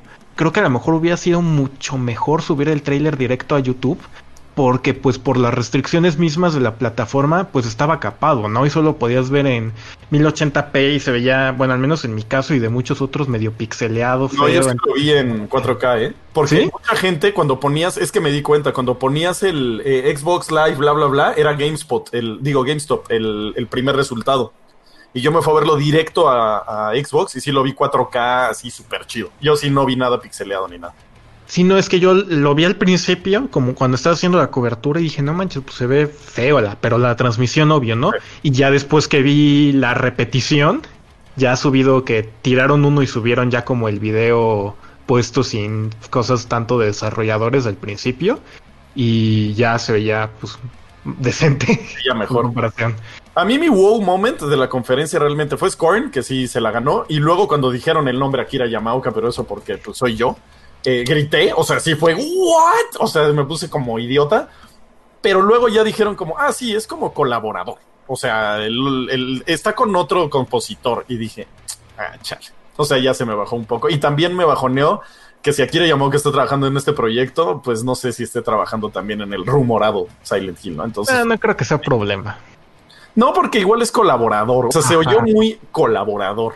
Mira, lo que ellos están haciendo, eh, me puse a investigar un poquito, es de que, pues, este, este juego es el Memory Something, ¿no? No, de eh, Medium. De Medium, perdón, sí. Sí, de Medium, y que es como una, un vistazo a dos, a dos mundos, ¿no? El normal y el como paranormal, psicológico y todo eso. Entonces ellos están metiendo aquí a Yamaoka y al otro compositor, porque lo están marketeando como una banda sonora doble. Sí. Sí, no, está cool, o sea, está chido y pues ya sabemos que Akira Yamaoka es un maldito genio haciendo soundtracks. Entonces va a estar cool, o sea, y desde que le escuchas la, la o sea, desde que empezó dije, eso se ve medio Silent Hillesco. Y empezó y dije, órale, se escucha Silent Hillesco y luego ya vi The Medium y luego dijeron Akira Yamaoka y dije, wow, qué chido, ¿no? Pero Scorn y The Medium fueron los únicos que dices cool, o sea, eso sí está súper cool. De ahí en fuera... Eh. Pero nuevamente, este, estamos como juzgando a estos juegos por su, por su concepto. Y es a lo que regresamos al... Bueno, es parte del siguiente tema también sobre qué onda. La, gente no pudo ver realmente ningún juego, eh, sobre todo cómo se juega, porque todos estos fueron conceptos, no, no se vio realmente gameplay. Solo se vio del que es isométrico, este... Cyberpunkesco. Ajá, cyberpunkesco, no me acuerdo el nombre ahorita. Y Ascend. The Ascent, ajá, exacto. Ese fue el único gameplay que vimos. O sea que sí dije, eso sí es gameplay. Y luego liberaron un gameplay de 15 minutos que vi ahí, que me recuerda muchísimo a un juego que se llama Alien Shooter de 2003, que amé y adoré. Y es así un juego turbo chafa, pero me fascina ese juego. Y me lo recordó y dije, ok, a este sí le voy a entrar. Fue el único gameplay que vimos en toda la conferencia. Y dijeron que había salido gameplay de Valhalla porque en una parte donde da un rodillazo el vikingo, esa parte es gameplay. Ay, cómo, o sea, no tengo cuatro años, no voy a tragar eso, o sea. Pero a ver, este, un juego que les haya latido, bueno, Pedro, ya atrás nos dijo que le latió el de Memory y el Scorn. Ajá, de, de Medium. Ajá, a mí me, lo que me latió fue de Medium igual porque como que me, me atrae el concepto porque como que sí quieren hacer un survival horror más retorcidón y no tanto como de, ah, mira, hay zombies, sino como que sí jugar con, con esta cosa de los dos mundos, del mundo de los vivos y de los muertos y como así más psicológico. Lo que me preocupa es que es de este equipo del Blover, Bluber, como se diga, y que son bastante hero miss, ¿no? Como que tienen juegos que ah, está chido y otros que dices, ay, ¿por qué existes? ¿Por qué me haces esto? ¿No les han hecho? Eh, Layers of Fear, y ah, creo que también el de Blair Witch, ¿no? Era de ellos. Ah, Blair Witch. Ah, sí, sí, y también hicieron Observer. Ese es uno de los que sí me latió. El primer Layers of Fear también me latió. El de Blair Witch, mm, no tanto. Y Layers of Fear 2, mm, tampoco tanto. Yo tengo Observer y Blair Witch, o sea, ya bajados y todo, y no he tenido tiempo de jugarlos. Les voy a dar en esta. Sí, dale. El, Observer sí merece su, su, vistazo adecuado, porque a mí me, latió mucho la estética un poquito retrofuturista, retropunk. De hecho, le hice también un video en mi canal en su tiempo. ah, este, pues mira, ya, ya lo me, me emocionó. Ajá. Sí, o sea, Scorn y a Observer le hice sus videos respectivos. O sea, eran los así que más me gustaban. Ah, y luego también cuando empezó, eh, no me acuerdo cuál fue, que se veía medio ruso, dije, uy, van a mostrar a Tommy Hart. Ya ven que estoy traumado con ese que es como una onda rusa bien chida. Pensé que iban a mostrar a Tommy Hart y no, ya no me acuerdo qué acabó siendo. Ah, creo que acabó siendo Bloodlines, que, híjole, ¿Ah, me decepcionó horrible, ¿eh? Sí, sí, yo, yo me iría por Bloodlines como el juego eh, pues que más llamó la atención, pero al mismo tiempo es como trampa porque ya conocemos demasiado de Bloodlines, ya hasta conocemos algunos de los clanes que van a estar. Pero qué mal tráiler, ¿no? O sea, el tráiler me bajó. yo, sí.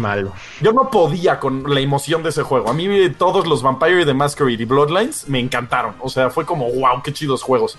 Y este fue como, wow, qué mal tráiler, qué mal la captura de movimientos, qué espantosas gráficas traes y tu tráiler estuvo bien gacho, o sea, como que me...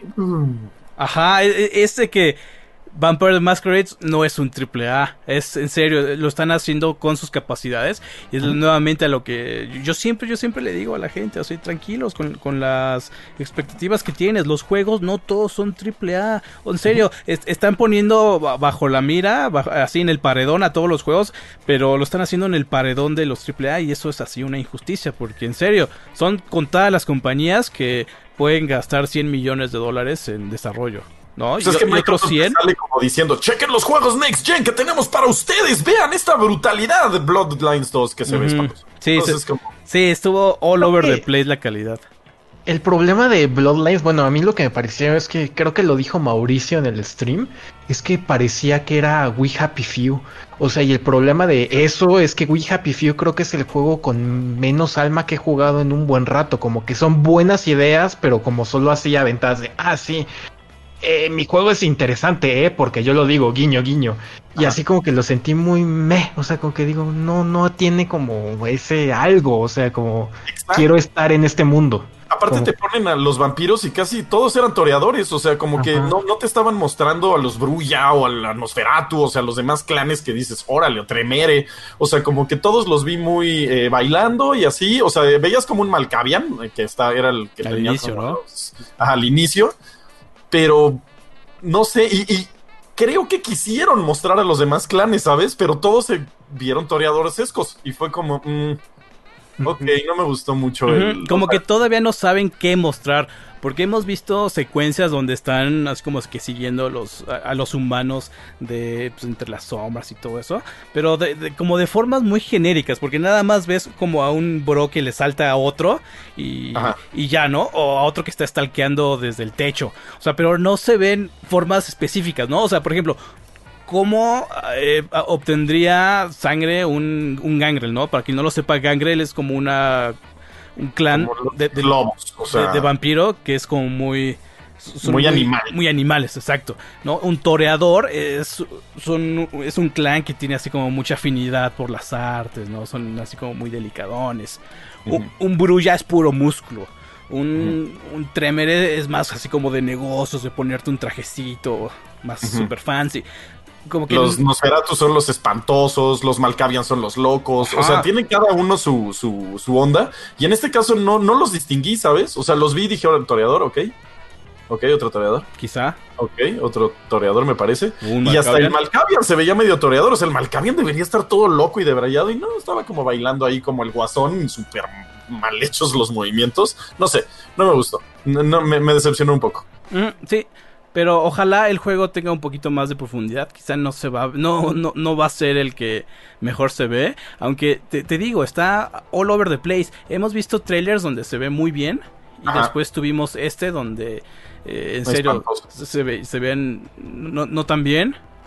Y no Eh, de vista, ¿eh? Sino el concepto del juego. O sea, aquí te los pusieron bailando y ya fue como chafa. O sea, y en los demás, pues sí te lo ponían como era Bloodline, ¿sabes? O sea, de que, que había como interacción entre ellos y, y, pues todas estas decisiones que vas a tener que tomar y no sé, te lo ponían como más vampírico.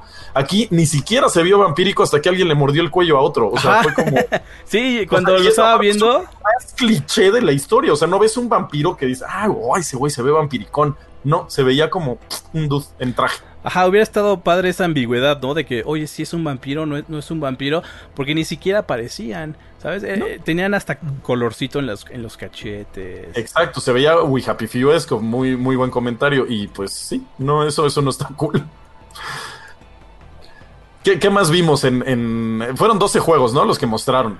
Mira, rápidamente, una recapitulación. Vimos eh, este juego de móvil, el chino, Bright Memory Infinite. Después Ah, vimos sí. Dirt Que, le- que dice que lo hizo una persona. ¡Wow! ¿En serio? Lo dijo al principio así, Ajá. está hecho por una persona. Y yo, ¿qué? Órale. Órale, pues qué genio, dude. Pues qué, qué chambeador, ¿no? Porque hacer eso no es tan fácil. No, pues para nada. O sea, es más, haz, haz el video. O sea, ni siquiera hagas el juego. O sea, hazlo con una persona. ¡Wow! Después tuvimos Dirt 5. Bueno, ya vamos en el quinto juego de Dirt. Scorn, Chorus, que es el juego este de las naves. Mm, Madden NFL 21. ¡Yay! Creo que no, creo que ahí fue al baño. O sea, fue el. Ah, sí. Sí, gracias por la pausa. Ajá. Vampires the Masquerade Bloodlines 2. Call of the Sea. Este va a ser exclusivo. Call of Ah, the ese- Sea es el. Se ve uber genérico, ¿no? También. ¿Cómo? El que se ve súper genérico, ¿no? Ese de Call of the Sea o. Pues se ve como en la jungla y un barco. Ajá, sí, turbo genérico, sí, ya sé cuál es. The Ascent, el de Top, da- top, top Down View. Ajá. The Medium Scarlet Nexus de Bandai Namco, el Code Vein 2.5. Ah, sí, ajá. Se- Second Extinction, el de dinosaurios. Ese te juro, lo estaba viendo y dije, por favor digan Turok y voy a gritar como estúpido. Nah, O sea, y dije, creo que es Turok, creo que es Turok y no, no fue Turok. Ah. nah, nah, nah. Ah, Hubiera estado súper chido. pues no, no tanto, porque la onda cooperativa. Eh, pero pues por nostalgia, va a haber un nuevo Turok, hubiera estado cool. A mí me hubiera Ah. gustado. Pero bueno, tenemos esta nueva IP. Yakuza 7, Like a Dragon. Y. Se me antoja a mí ese. ¿Cuál es? No me acuerdo bien de él.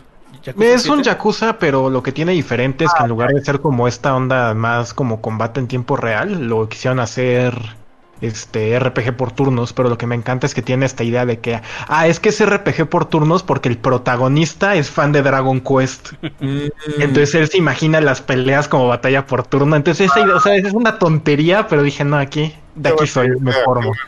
Ok, te voy a interrumpir porque llegó un super chat de Rodrigo de Santiago. Muchísimas gracias. Eh, su mensaje es: dice, Microsoft está haciendo las cosas bien. Lo único que puede hacer que de dos pasos atrás es si sale con un precio elevado.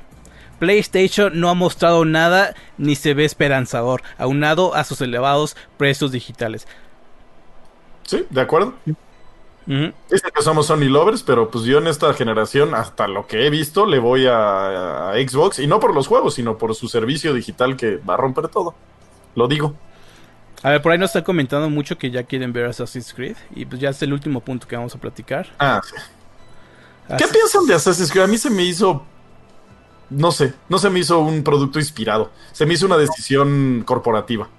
Así lo sentí. Desde que lo mostraron. Es que yo no había hablado de, de Assassin's Creed. Pues es que a mí me parece muy curioso porque pues ya después del, del desastre que fue Breakpoint, pues Ubisoft dijo, ¿no? De, ay, no, nos vamos a regresar a, a la tabla de dibujo y ahora sí vamos a dejar de hacer juegos genéricos y vamos a hacer todo muy bonito y ahora sí cada juego con su alma y bla, bla, bla. Pero pues la verdad es que también teniendo cuenta tiempos, este, pues yo creo que este Assassin's Creed no entra en eso. No. No, y se, lo, lo siento como un. Ah, pegó God of War. A la, a la- a la Ah. gente le, le gustó ese juego. Ah, vamos a hacer uno de esos, ¿no? O sea, oye, vi a mi hijo jugar ese juego. O sea, ve increíble. Vamos a hacer uno de vikingos, ¿no? O sea, sí lo sentí. Total y absolutamente decisión corporativa. Ajá, pues así es como siempre he dicho que Ubisoft hace sus juegos, ¿no? Así como, a ver, chavos, y, y ponen una, una, una lista, ¿no? A ver, a ver, a ver, ¿qué están viendo los chavos? Ah, sí. Y, y lo anotan, ¿no? Están haciendo esto. Y a ver, y, de qué, qué género pertenece? A tal género. Ay, ¿cuál es Sí, la no dudes que no haya salido la idea en una de esas juntas corporativas de, oigan, ¿y si hacemos esto de Battle Royale con Assassin's Creed? o, o así, ¿no? De, oigan, vi en Netflix una serie de vikingos. Exacto. O sea, imagínate, neta, si dijeran, vamos a, vamos a hacer algo inspirado, o sea, realmente inspirado y chingón, o sea, bien, perdón por la palabra, pero algo chido. Que dijeran, vamos a agarrar Assassin's Creed y vamos a hacerlo de la Primera Guerra Mundial. Órale, ¿cómo va a funcionar eso? Pues vamos a meter estas mecánicas, van a ser asesinos que hubo en la Primera o Segunda Guerra Mundial, la que ustedes quieran, pero vamos a meter ese feeling de Assassin's Creed, pero va a ser este clan de asesinos que está ahí y tal vez ellos eh, no usan pistolas y solo lo hacen todo por atrás y mueven política. O sea, eso sería algo inspirado, eso sería un proyecto que realmente dices, órale, o sea, eso sí está nuevo. Hacerlo de vikingos es hacer exactamente lo mismo que están haciendo, solo que ahora que traes un escudote redondo y una barba con una trenza. O sea, ya lo vi, ya lo jugué, me lo imagino perfectamente cómo se va a jugar ese juego. Sí, mira, eh, la, la verdad a mí la temática de los vikingos me late mucho, a mí me late mucho esta, eh, la espiritualidad nórdica y todo eso. Eh, y también el tema de los mitos nórdicos, eh, sí. está súper padre, ajá. Pero no es salirse de lo mismo. O sea, Exacto, del mismo guerrero antiguo que ahora va a traer la, la, la daga igual escondida. O sea, lo mismo, exactamente lo mismo. Y fíjate, y conforme se iban mostrando las cosas, o bueno, conforme se lo podrías contar a alguien más, así como, oye, mira, este va a salir un nuevo juego de vikingos, ah, órale, qué padre, ¿no? Igual y es un mundo abierto, ah, pues ya está un poquito usado el- la onda de los mundos abiertos, pero pues igual esto funciona, ¿no? Este, y vas a tener tu, tu villa para administrar, ah, también se ve bien padre, es un juego de Assassin's Creed, uh, Ajá, exacto. Eso, justo. Es más, ejercicio para todos los que nos están viendo, todos los que nos ven, eh, Pedro, Quake, cierren los ojos, imagínense el juego de Assassin's Creed Valhalla, ¿ok? ¿Ya, ya se lo imaginaron perfectamente bien, principio a fin? Ok, sí. Ya. O sea, eso va a ser. Sí. Va a ser el mismo, va a ser un reskin, pero ahora de vikingos. O sea, la, la daga escondida va a traer un- una runa. Uy. No, es que este, es que es el clavo, o sea, como que ya Ubisoft desde el Origins como que encontró esta nueva forma que fue como hacerlo mundo abierto medio witcheresco, porque como, o sea, yo cuando jugué el Odyssey dije, no, es que o sea, como dices de lo de, ah, jugué que está de moda los vikingos. O sea, dije, alguien en Ubisoft jugó The Witcher y dijo, esto está chido, vamos a hacerlo nosotros. O sea, porque como la manera en la que trabaja el diálogo y cosas así, nada más que pues chafa, ¿no? Porque la verdad es que The Witcher sí está, en eso es lo que destaca. Y pues la verdad es que, o sea, van a ser juegos decentes, o sea, porque la verdad es que en eso no podemos quejarnos. Ubisoft hace juegos decente, pero son unos churros, ¿no? Y va a ser lo mismo que ya jugaste en Odyssey y en Origins, pero con dos sistemas nuevos que van a ser de, ah, haz tu campamento en vez de tu barco y ponle un tatuaje en la frente a tu mono. Muy bien, terminamos. también, no hay que ser injustos porque también el trabajo mucho de estos Assassin's Creed está en todo este contexto histórico y la manera en la que recrean. Pero yo siento que por lo menos en los últimos dos le bajaron un poquito a esas rayitas. O sea, sí está el Discovery Mode, que supongo que va a estar en este, pero... Pues a ver, o sea, solo es juego genérico del montón, la verdad. A quien le guste, que lo disfrute, qué chido. Pero sí, churrazo. Exacto. la verdad. A mí lo que me gustaría es eh, que metieran este modo de, Discovery en el juego, o sea, que fuera parte del mugre juego, ¿sabes? Que él tuviera un espíritu o lo que sea del futuro que le narra las cosas o, de alguna forma incorporarlo. Es más, hasta la persona que está conectada al Animus puede decir, ah, sí, yo soy maestro de historia, entonces sé todo esto, ¿no? Y te digo todo lo que pasó en... O sea, de alguna forma incorporarlo y no tener como que dividir el juego en dos y decir, ah, ok, ahora vas a hacer este tour virtual de, escuela, ¿no? O sea, aquí, aquí pasa algo, aquí va a pasar algo raro, porque ya por ahí lo confirmaron los de Ubisoft, es de que este juego no va a ser tan grande, entonces quizá no vamos a no van a poder explotar tanto esa cosa del Discovery. ¿Te acuerdas que pasó en el anterior que podías este, pasearte por todas eh, las, las, ruinas del juego? Bueno, en este caso no ruinas, pero que ahora en la actualidad ya son ruinas para estarlas viendo, ¿no? Y está súper padre, ¿no? Son, son civilizaciones que no dejaron tanta huella eh, como los eh, egipcios, digamos. O sea, aquí que vas a ir Stonehenge, cool. O sea, ya se acabó tu, exploración. O sea. y, además, el, como te digo, ya dijeron que el mundo no va a ser tan grande. Y esto es para atacar una crítica de los, estos últimos dos juegos, donde que en serio estaban masivos, al grado donde era abrumador, ¿no? Eh, ellos dicen, usan la palabra hinchado, para que no se sienta hinchado de contenido. No, pues es que te, es, es, los marcadores. O sea, que abres el mapa y tienes 7000 marcadores y ellos dicen, ah, hicimos un gran juego de muchas horas. Mm, no. Sí, no, no hay incentivo ni siquiera necesidad de ir a todas las islas. Ajá. Cuando ves una ya viste todas. Exacto, entonces yo ya veo este de Assassin's Creed, cierro los ojos y digo, sí, ya lo jugué. Está bueno, es buen juego. Este, no es de 9.4, le pondría un 8.5. Está bueno, está chido, me entretuvo eh, y, ya, gracias. El sistema de batalla sigue estando flojón, no se compara con los grandes sistemas de batalla. Eh, bien, gracias Ubisoft. A ver qué nos das para la que entra. Ya, ahí está mi, mi reseña de Assassin's Creed Valhalla. Sí, sí, sí, totalmente, totalmente. Pero a ver, otra cosa, otra cosa, este, en, este caso, el tema ah, de, esta ocasión es de que Ubisoft, incluso en sus cuentas de Twitter, dijeron, cuando mostraron el primer avance de Assassin's Creed eh, Valhalla, dijeron, los esperamos la próxima semana en el evento de, en el Inside Xbox, porque les vamos a mostrar gameplay. Y después vino a defender un poquito y a, calmar un poquito las aguas. Eh, Ashram Ismail director creativo del juego, diciendo así como, ¡Ey, aguanten, aguanten, aguanten! Quizá no van a ver tanto, de, tanto gameplay como, como habíamos dicho, más bien un producto un poquito representativo. Y es aquí donde todo el mundo está criticando a Ubisoft otra vez porque, oye, bro, me estás diciendo, y ahora sí, me estás diciendo que me vas a mostrar gameplay y después me estás...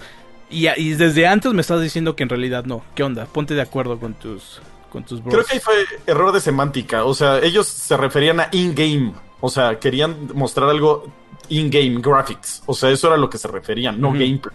Porque gameplay, pues no hubo, eso es obvio.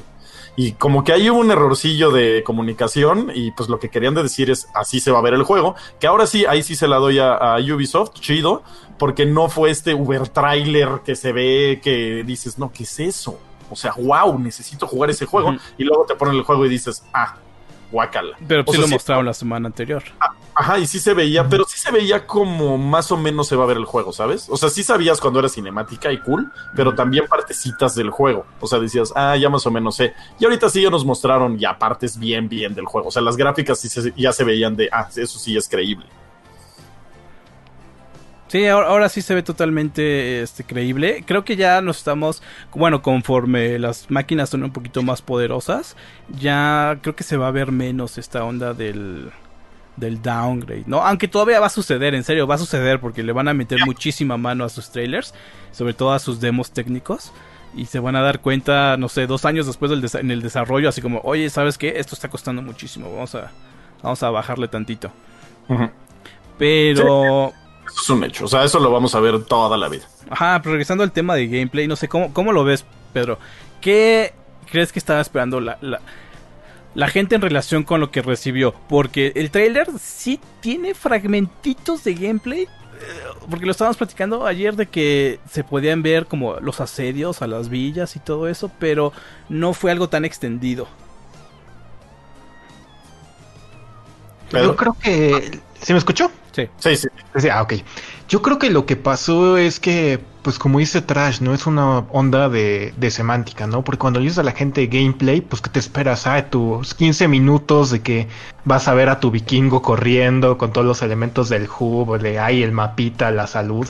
Y pues es lo que la gente quería, ¿no? Porque si te dijeron, ah, ya te mostré esta semana tu super trailer, wow, vikingo, te mostré la temática, espérate unos 7 días y te muestro gameplay, pues es natural que la gente quería ver cómo se juega el juego, ¿no? Y sí, el trailer tiene elementitos que ah, voy a hacer esto, que los asentamientos, que el combate así que llego con la patada, pero pues la gente lo que quería era ver que alguien agarrara el control y moviera al mono y estuviera explorando, ya, y este va a ser como tu asentamiento, ya, y aquí llegas con fulanito de tu tal Thor que te dice, oh, tienes que ir a matar a los ingleses, ve y súbete a tu barco. Pues eso es lo que la gente quería, y digo, la verdad es que no la culpo porque creo que sí lo dejó claro. O sea, por ejemplo, a diferencia de Microsoft, que desde el principio fue, no, esto es para nuestros socios. Y la gente estaba de Halo, ¿dónde está Halo? ¿Dónde está Halo? Aquí sí dijeron gameplay, pues la gente es lo que entiende por gameplay, ¿no? Y como siempre has comentado tú, ¿no? Quake, que es un término que hay que evitar usar porque es como muy ambiguo, porque realmente no te dice mucho. Pero pues si le dices a la gente, te voy a mostrar gameplay, neta, ¿qué esperas? Sí. El gameplay es cómo se juega, ¿sabes? O sea, nosotros conocemos que es Assassin's Creed, sabemos cómo se juega, pero alguien, digamos, que acaba de, está viendo el tráiler por primera vez, ¿qué es primera persona? ¿Es tercera persona? ¿Es isométrico? ¿Qué, qué, ¿Cómo es tu juego? No entiendo. O sea, ¿cómo, cómo se juega? ¿Me explico? O sea, nosotros ya sabemos, pero... Y es que además creo que el problema es que era como un Assassin's Creed de siguiente generación. O sea, querías ver cómo se ve Assassin's Creed en un Xbox Series X, no de, ah, mira, un segundo de una patada. Ya te cumplí, adiós. Sí, o sea, porque el rodillazo es donde dijeron, es que eso es gameplay. Eso, eso. Really, dude, really. O sea, no. ¿Tú cómo lo ves, uh, Sí, estuvo. Es que O sea, sí se llaman esas cosas. Uh estuvo gacho lo que hizo este Ubisoft. Yo sí hubiera esperado un poquito, eh, bueno, un, metraje un poquito más extenso como lo han hecho como lo suelen hacer en E3, ¿no? Ya sabes, eh, el águila viene volando y se posa en el hombro del personaje y empieza a caminar. un cuervo, ese es el reskin. sí, yo, yo hubiera esperado un poquito más como eso. Eh, no sé cómo funciona tu, tu settlement, ver el personaje, cómo camina y le está hablando a sus, a sus amiguitos y al final da, órdenes y, termina como que ahí vienen los ingleses y están en las puertas de tu campamento. Yo lo hubiera hecho así, pero no se hizo. No, no, no fue muy escueto. Creo que esa es la palabra, así como, ah, mira, ahí está. Ah, ah, cool, ok. Ya sabes. Que tal vez igual y lo siguen desarrollando y siguen haciendo ideas, no sé. O sea, quién sabe cómo estén. Porque la neta, pues. Te digo, todos los Assassin's Creed son iguales digo, yo creo que sí ya deberían de estar a estas alturas tener un, un build jugable, pero igual ahorita estaba pensando que igual a la... O sea, si, como comenta Schreier en su libro, este, armar estos builds para E3 y diferentes eventos es una pesadilla. Mm. Entonces a lo mejor por todas estas complicaciones de del virus, dijeron, hijo, no da tiempo, mejor nos concentramos en dar un trailer ahí, dos, tres, que medio muestre el juego dentro del engine y mejor gastamos el tiempo desarrollando, porque pues sí, no, no están trabajando igual por todo esto. Fue la palabra, la palabra fue donde, donde valió que eso. Pareces faraón con tu micrófono así, este... este, se veía cool. Pero sí, fue la palabra. O sea, la palabra gameplay, pues te dice otra cosa. O sea, ah, voy a ver cómo se juega el juego. O sea, voy a ver un, mínimo un minuto o, no, no, no un minuto. Pero, ¿sabes? Segundos de cómo se juega. Pero, ¿sabes también lo que eh, comentaba eh, Pedro? De que es muy, es muy ambigua la palabra de gameplay porque en el trailer que mostraron sí pasaron gameplay, ¿sabes? Sale el mono corriendo. Correr es un elemento de gameplay. Sale saltando, sale usando sus armas. Hay, hay una escena donde da una vuelta y ¡paz! lanza cuchillos. Eso es gameplay. Pero así lo vas a jugar. O sea, cuando aprietas B, ¿vas a ver eso? Esa es la ambigüedad de la palabra. Ajá, por eso. O sea, no sabemos. Pero pues, conocemos cómo es el gameplay, los jugadores, y decimos, ah, ok, o sea, así no se juega, porque yo ya sé cómo se juega. Pero e, esa es como ah, la, la, falta de ser muy específico, ¿no? Así como... Es la, ambigüedad de, la palabra, ¿no? Tú, y yo sabemos que son elementos de gameplay, pero pues, la gente como que no, no, lo logró ver de esa forma. Y, al final, pues como que no mintieron en realidad, porque te digo, es semántica. Sí, ¿no? O sea, pues sí mostraron un cacho de gameplay. O sea, no sé qué juego se me ocurre ahorita. Eh, o sea, si te muestro una cinemática de un... Eh, ¿Cómo se llama este? Cuando aprietas los botones que te dicen aprieta... Eh, Time Event. Quick Time Event, gracias. Si yo te muestro una cinemática de Quick Time Event de un God of War de los viejitos, pues es gameplay. Es gameplay. O sea, Aunque sea una cinemática donde le está abriendo la boca y tú nomás estás apretando un círculo porque sale el, el circulito ahí. Es gameplay. Sí. Sí, no, no estás mal. ambigua, la palabra es ambigua. Es lo que te digo, sí, yo siempre he dicho que, bueno, he aprendido a decir que la palabra gameplay es muy, ambigua y igual por eso evito decirlo y más bien me voy a los, a los específicos, ¿no? El sistema de combate, el sistema de navegación, bla, bla, bla, bla, bla. Ándale, mira, tal vez lo que queríamos ver era el sistema de combate. O sea, esto era lo que esperábamos ver. O el sistema de navegación, o sea, el cuate caminando, algo, o sea. Sí. Y pues no, no pasó. Ya lo veremos después. Ya veremos qué pasa. Mm, al, final, pues el, producto, como dices, cierra los ojos, ya sabemos cómo va a ser. Exacto. Porque es, Ubisoft. Ya lo jugaste. O sea, ya lo jugaste, ya sabes que es un juego de 8.5, está cool. Ya. Gracias. Y lo disfrutaste, ¿eh? No digo que esté mal. O sea, pero pues, no, ya, ya sabes cómo es. Muy predecible mm, los últimos juegos de Assassin's Creed. Así es, muchachos. Algo más que deseen agregar. Falta la, playita. Ustedes que. este ah, Mira, quería también traer a colación un tema. Porque durante la semana. Eh, una persona publicó en internet un, un port nativo a PC de Super Mario 64. Mm. Eh, esto salió a colación porque en el pasado habían publicado un proyecto en el que habían decompilado todo el cartucho de Mario 64. Ah, sí. De hecho, de ahí salen muchas partes de los speedruns y eso es por cómo vieron el código, cómo, cómo se comporta. Ajá, entonces esta persona utilizó ese conocimiento para hacer un port del juego y pues, lo publicó en internet, ¿no? Y se le hizo una cobertura eh, mediática y naturalmente Nintendo protegiendo su propiedad intelectual, aquí no se le puede criticar nada a Nintendo porque está en su derecho de hacerlo eh, y pues ya eh, está borrando todo, toda existencia y todo... De esta persona. De este proyecto en internet. De esta persona ya no, no existe. Ajá, pero lo curioso es de que ha estado quitando videos, ha estado quitando páginas, ha estado quitando todo. Pero el archivo, el, el, drive donde está, todavía no lo borran. No, pues no, ya, o sea, esa cosa sale a internet, ya no hay forma de, de, de tenerlo. Ajá, pero bueno, está, está muy bien hecho. La, verdad, yo, yo, lo, yo lo pude descargar, no les voy a decir cómo. Eh, yo, lo, yo lo pude este, descargar y sí está, está impresionante en el sentido de que corre a 120 cuadros por segundo.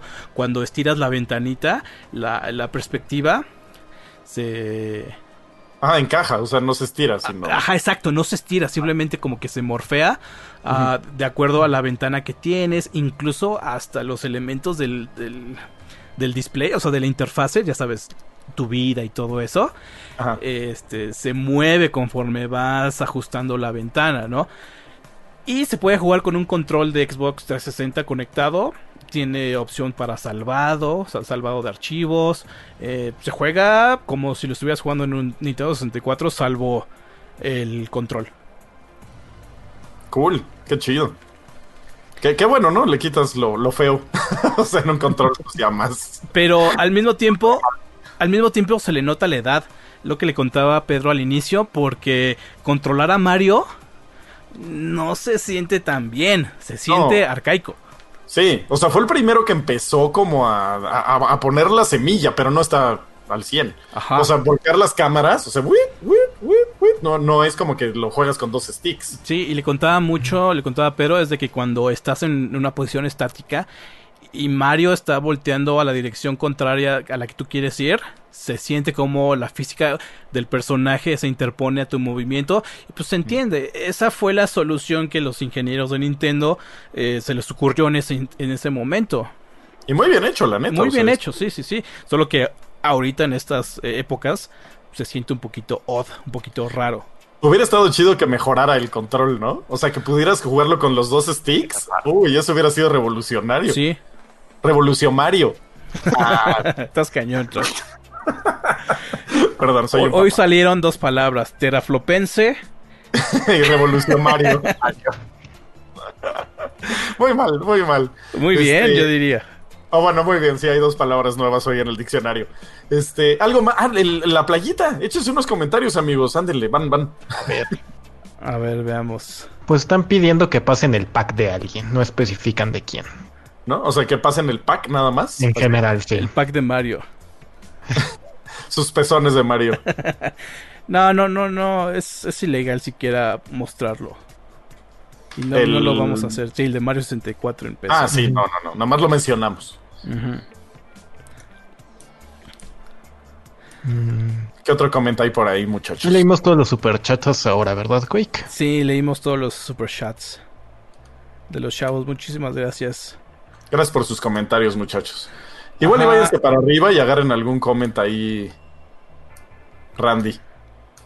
La semana pasada estuvimos hablando sobre los spoilers. No vamos a hablar sobre los spoilers. Pero creo que sí hiciste mucha falta, Trash, porque al final llegamos a una conclusión todos así ca- casi como un anime. Estuvo el guaripo- guaripolo en, en el que en la que los spoilers así como que sí nos valen un poquito dos cacahuates. No, a mí sí es importantísimo. O sea, a mí una obra la tengo que disfrutar yo solito sin saber nada. O sea, bueno, así es como yo pienso. Mm, y también están comentando, por ejemplo, Bajera Race Gamer, Bajira, Bajira, ajá, así se llama, este, hace una, una cita, ¿no? Dice, sí, lo más memorable de tus tacos fue el limoncito, es porque los tacos estaban malísimos. Quote, Pedro 2020. Ese fue un gran momento. Es como la salsa que hace el taco, ¿no? O sea, que dices, "Pues, Ajá. los tacos están gachos, pero la salsa es bien buena. Pero para que la salsa en serio esté muy buena, eh, tiene que estar muy bien hecho el taco. Hay veces que la salsa sí te rescata un mal taco, ¿eh? Yo sí he comido tacos malos que le echas salsa y uff. Sí, o sea, es que ese era, ese era mi punto de, en los spoilers. O sea, yo lo que estaba diciendo en el show pasado es que si un spoiler te arruina por completo la historia, así de que no vale la pena, es porque la historia es mala. O sea, porque solo sobrevive con el shock value. O sea, yo entiendo a la gente que dice, oye, no me quiero spoilear. Y es completamente respetable. O sea, no es como que diga, ah, es que los spoilers están bien y tienes que saber todo un día antes de jugar. Pero si es lo único que ofrece así como los momentos de shock, pues la verdad es que Pero te quita el thrill, ¿no? O sea, es como. O sea, estás viendo que la persona igual y no está sobreviviendo. Eh, eh, te estoy poniendo una historia genérica y dices, wow, creo que este güey sí se va a morir. O sea, ese creo que este güey se va a morir es una emoción que te quieren imponer, como sea la obra, ¿eh? Y, y el no saber si esa persona va a lograrlo o no, igual y es lo que te está dando ese, órale, o sea, si lo logra o no. Y que te digan al final lo logra, igual y te mata un poco el feeling, ¿no? O sea, no, decir, eh, 127 días, o cómo se llamaba esta película donde el güey se queda atorado en la piedra. Mm, algo así, como 40 días o 120 horas. 127 horas, creo que se llama. así. Ok, los que no la hayan visto, voy a decir el, el final, entonces tápense los oídos. ¿A ustedes no les importa que lo diga? Mm, no. No. Ok. Al final el cuate sobrevive. Y si a mí me hubieran dicho eso, ya pueden destaparse los oídos, ya bien. Si a mí me hubieran dicho cómo acaba, me hubiera quitado mucho de la tensión de la película. Pero ahora, mucho, mucho del thrill es. Es como el, el, el trading, ¿no? Es como el, el andar hacia, hacia allá. Porque lo- algo que Ajá. dije durante la transmisión es de que eh, sí, te quitaron el momento. Bueno, parte del momento. Lo que no han hecho es. eh, no, no han jugado por ti. También. Sí, claro, claro. Pero pues, o sea, es como. Si tú le enseñas a un niño el Titanic y nunca ha visto Titanic, le va a sorprender mucho que el barco se hunda, te lo juro. O sea, va a decir, ¿what? ¿Qué está pa- ¿Por qué se está hundiendo, güey? O sea, ¿qué? Pensé que era una historia de amor. Pero si ya sabes que se hunde el barco, le quitas ese pedacito de. ¡Ah! Entonces ya no disfrutaste la obra como debía ser. O sea, ya la disfrutaste ya un poco contaminada. Ese es mi punto de vista. Supongamos, vas a tus tacos favoritos. Tras, regresamos a los tacos. Digamos, supongamos que también tiene una salsa increíble. Y el paquete, por lo que te encanta el lugar, es por todo, ¿no? Por el taco, pues la tortilla, la carne y la salsa. Ajá. Pero si un día te lo comes sin salsa, pides para llevar, se les olvidó darte salsa, sí, a lo mejor no te sabe igual, no te Ah. sabe igual de bien, pero sigue bueno. Ah, claro, sí, sí, totalmente de acuerdo. Ahí estoy totalmente de acuerdo. A mí me gustan mis tacos con salsa. Y si me quitas la salsa nada más por tus pelotas y dices, le voy a quitar la salsa a este dude, pues sí digo, chale, güey, ¿por qué me quitas la salsa? Sí me gusta con salsa. Pero ¿Y aquí ya? ya sería como el juego no tiene final. Bueno, en fin, estuvo estuvo muy interesante esta plática de Trash, pero sí, la, la- la neta sí sentimos que nos hiciste mucha falta. Sí, que faltó el, el punto de vista raro, ¿no? No, no, no raro, sino porque Bueno, tú, diferente. tú- ajá, Diferente, exacto, ajá, diferente. Porque Sí, sí, a los sí. cinco minutos ya era como de, ah, sí, estamos todos de acuerdo. ¿Quién- ¿Entre quiénes nos vamos a gritar? Sí. Este, otro comentario, muchachos, o ya damos por bien servido este programa. Pues miren, yo solo quiero decir que nos están diciendo muchos, o no es que no me acuerdo si solo fue, o solo fue Dan o Jax Ferch, o si fueron más, que dónde está la reseña de Ori 2, ya la mandé, se la hizo Quake hace tiempo, ahí está. Se las vuelvo a mandar, ahí está, sí la hicimos. Nada más para aclarar. Estuve en la página. Ah, sí. Perfecto. ¿Algo más que gusten agregar, mis queridos amigos, o que nos falta agregar? Ya estamos todos, ¿verdad? Ya está todo. Sí, sí, sí, ya todo está cubierto. Pues, eh, pues nada, más que agradecerle a nuestros amigos que han estado muy al pendiente de lo que hemos estado hecho- haciendo en el canal. Eh, muchas gracias a todos. Y pues que sigan participando en las dinámicas de Takis porque no solamente son consolas al final de la semana, sino también son tarjetas de saldo durante el transcurso de... Pues participen. Sí, hay varias cosas que estamos dando por ahí. Chequen las redes sociales, esténse muy pendientes. Disfrácese de su personaje favorito con unos taquis fuego. Este, traten de no acabarse los taquis fuego antes como yo para que puedan salir bien en la, en la foto. Este, y participen porque pues sí se van consolas, ¿eh? Y pues está bien chido que te regalen una consola, ¿no? Y creo que hay pocas cosas que emocionan más que te regalen una consola, ¿no? Sí. Entonces, pues bueno, con eso muchachos nos vamos a despedir. Muchísimas gracias por estar en el show de hoy. Eh, no olviden checar las redes sociales, no olviden checar levelo.com para toda la información de videojuegos y todos nuestros shows que tenemos en YouTube. Con eso nos vamos a despedir. Quédense en casa y nos vemos el próximo viernes. Hasta luego. Half-daff.